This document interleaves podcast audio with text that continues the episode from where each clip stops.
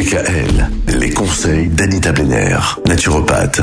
La puissance de la pensée, c'est de ça qu'on parle avec vous Anita depuis le début de la semaine. Aujourd'hui, on va avoir droit à un petit passage d'un livre, un livre qui s'appelle La science de l'intention.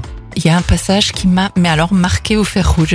Il y a un scientifique qui a mis au point un appareil permettant de mesurer le stress sur une plante. Et je vous certifie que c'est sérieux. Hein. Donc la plante se trouvait dans une pièce voisine Et était branchée grâce euh, à des capteurs à, à l'appareil qui mesurait le stress de cette dernière. Et l'appareil de mesure était sous les yeux du scientifique. La plante était dans une pièce à côté. Et il s'est imaginé comment il pouvait stresser la plante. Donc il avait dans sa poche un briquet et il a pensé, tiens, bah, si j'essayais de la brûler légèrement, immédiatement l'appareil enregistra un pic de stress de la plante. C'est fou ça. C'est, Mais je savais même pas qu'une plante pouvait stresser. eh moi. oui.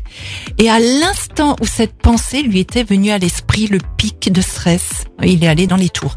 Et n'en croyant pas ses yeux, il a réitéré cette opération une dizaine de fois, en obtenant toujours le même stress.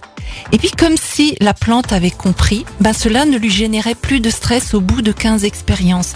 C'est comme si elle avait compris qu'il s'agissait d'un jeu ou alors que la pensée n'était plus aussi honnête que dès le départ.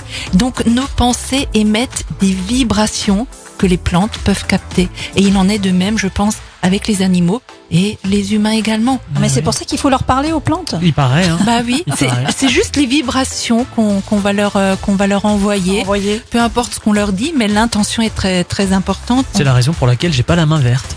C'est parce que je suis convaincu de pas savoir m'occuper des plantes qu'elles le ressentent peut-être. Cela dit, j'ai jamais essayé. Alors lisez La science de l'intention, c'est Les c'est sciences de effarant. l'intention, c'est un, un livre de Lynn McTaggart. Tout à fait. Voilà. Demain, pour terminer la semaine et la saison, quel beau sujet vous nous avez choisi. On va partir à la recherche de la clé du bonheur. Ah, mais c'est beau ça. Oh, c'est Ouais. beau. À demain. À demain. Retrouvez l'ensemble des conseils de DKL sur notre site internet et l'ensemble des plateformes de podcast.